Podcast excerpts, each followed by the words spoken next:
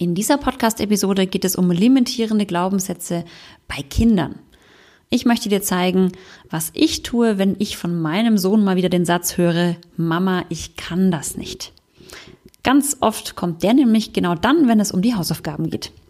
Also viel Spaß beim Zuhören.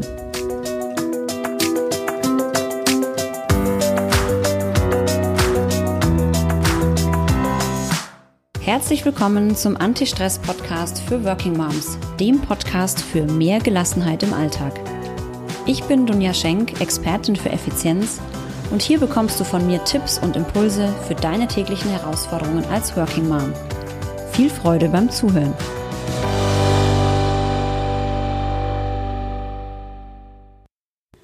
Ja, heute möchte ich dir mal wieder ähm, etwas ganz Persönliches von mir und meinen Kindern erzählen, nämlich genauer gesagt von meinem älteren Sohn, von meinem großen Sohn, der jetzt sieben Jahre alt ist. Und er hat eine kleine Macke, so nenne ich es jetzt einfach mal. Er trägt blöderweise einen Glaubenssatz in sich, wo ich selbst zwar eine Ahnung habe, woher der kommt, ähm, aber glaube ich nicht vollständig dafür selber verantwortlich bin. Und ähm, ja, dieser Glaubenssatz blockiert ihn so ein bisschen. Und der lautet, ich kann das nicht. Dieser Glaubenssatz hat sich, ich vermute mal, irgendwann im Alter von zwei bis vier Jahren festgesetzt.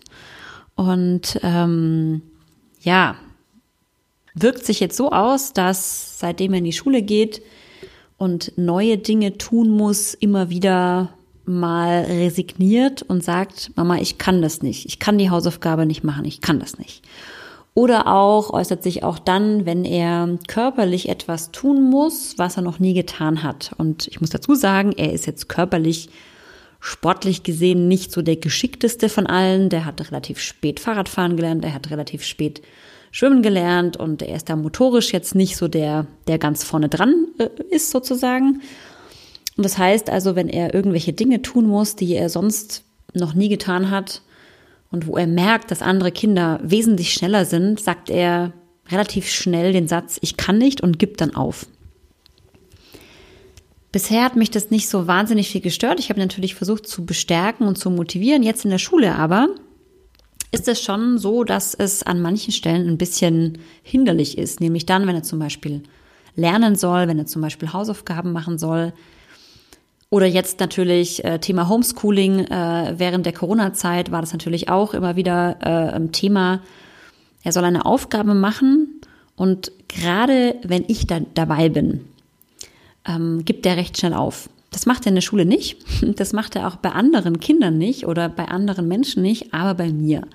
Hängt wahrscheinlich damit zusammen, dass ich mit Sicherheit die Person bin oder ich und auch natürlich mein Mann, wo er weiß, er kann natürlich sich auch fallen lassen. Er kann auch ähm, ganz faul sein und er weiß, äh, da kommt keine schlechte oder böse Reaktion. In der Schule ist es ja anders. Äh, ne? Also wenn jetzt ähm, ein Schüler sagt, ähm, ich mache das jetzt nicht, dann gibt es natürlich irgendwie mal einen Spruch von der Lehrerin und ähm, dann ist der Gruppenzwang noch da, die anderen Kinder machen es auch mit und zu Hause ist das ja nicht so.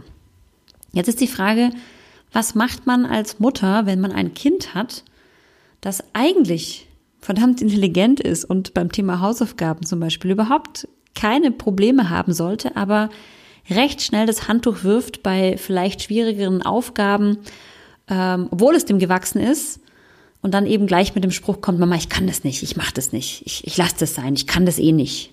Ja, und so recht, recht schnell resigniert. Was tut man da als Mutter oder Vater?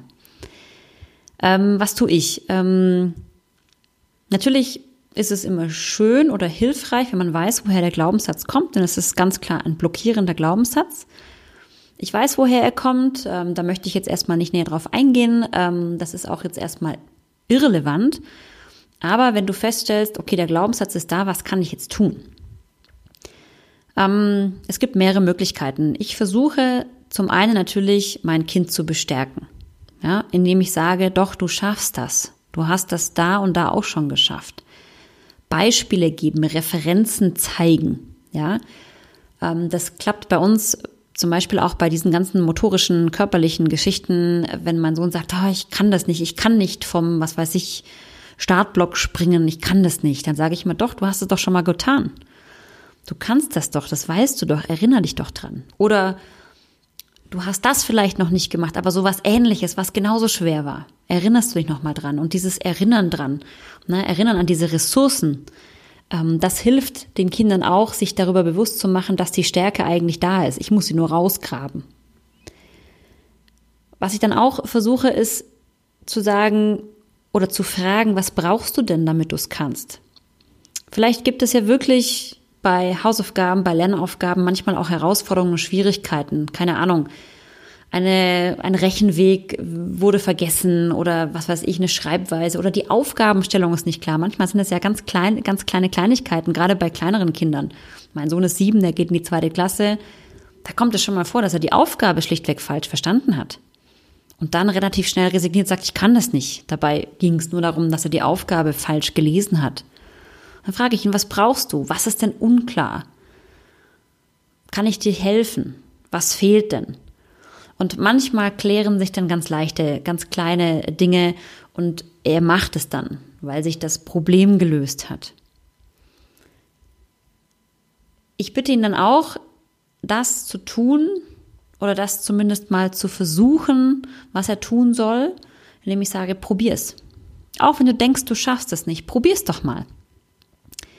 Wenn du es fünf Minuten probierst und es dann nicht schaffst, dann können wir noch mal drüber reden, was wir dann machen. Aber gleich aufzugeben, ist für mich immer keine Option. Ich sage immer, probier's. Ja, probier es fünf Minuten, probier es zweimal, probier es fünfmal, je nachdem, was es ist. Ne? Probier es doch mal. Oder ich helfe dir, probier es. Ich gehe ein Stück mit, probier es. Ich nehme dich an die Hand, was auch immer. Ich setze mich neben dich und du probierst es mal. Und auch das hilft manchmal, dass er sich vielleicht traut, den ersten Schritt zu machen. Manchmal ist ja nur der erste Schritt der schwierige.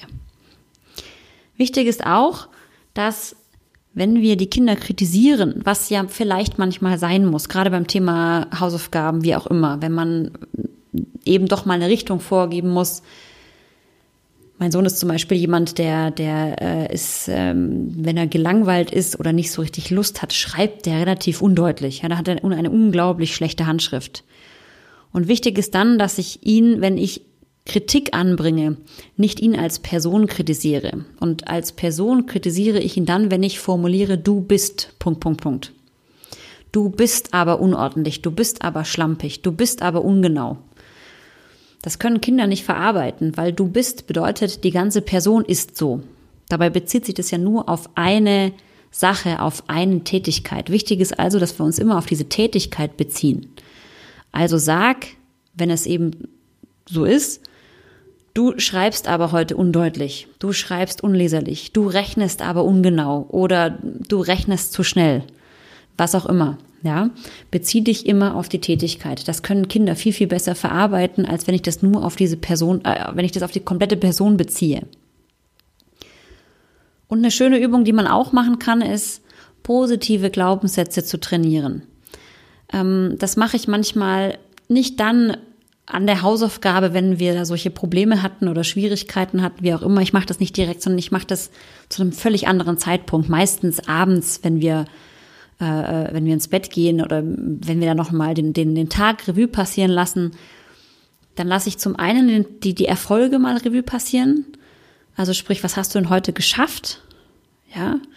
Und dann lasse ich ihn auch wirklich diese Aufgabe nochmal Revue passieren. Schau mal, diese schwierige Aufgabe hast du ganz alleine geschafft. Schau mal, du bist das erste Mal heute vom Startblock gesprungen, was auch immer. Ja, du hast zum ersten Mal das und das erreicht dass sich das nochmal bewusst wird, dass er das geschafft hat und zwar aus eigener Kraft, vielleicht mit Hilfe, egal, aber er hat es geschafft. Und dann lasse ich ihn manchmal auch mal einen positiven Glaubenssatz formulieren. Ja, indem ich zum Beispiel sage, schau mal, merk dir doch mal das. Zum Beispiel, ich kann alles schaffen, was ich will. Das ist ein schöner Glaubenssatz übrigens. Ich kann alles schaffen, was ich will. Dann bitte ich meinen Sohn, diesen Satz mal zu wiederholen. Ich kann alles schaffen, was ich will drei, vier Mal vorm Schlafengehen. Und das kann man ihm wiederholen, das kann man öfters mal wiederholen, sodass sich dieser, dieser Erlaubersatz, dieser, dieser positive Glaubenssatz auch in den Kindern festsetzt. Wichtig ist bei allem keinen Druck aufzubauen. Mit Druck erreicht man in der Regel nichts, das weißt du sicherlich selber.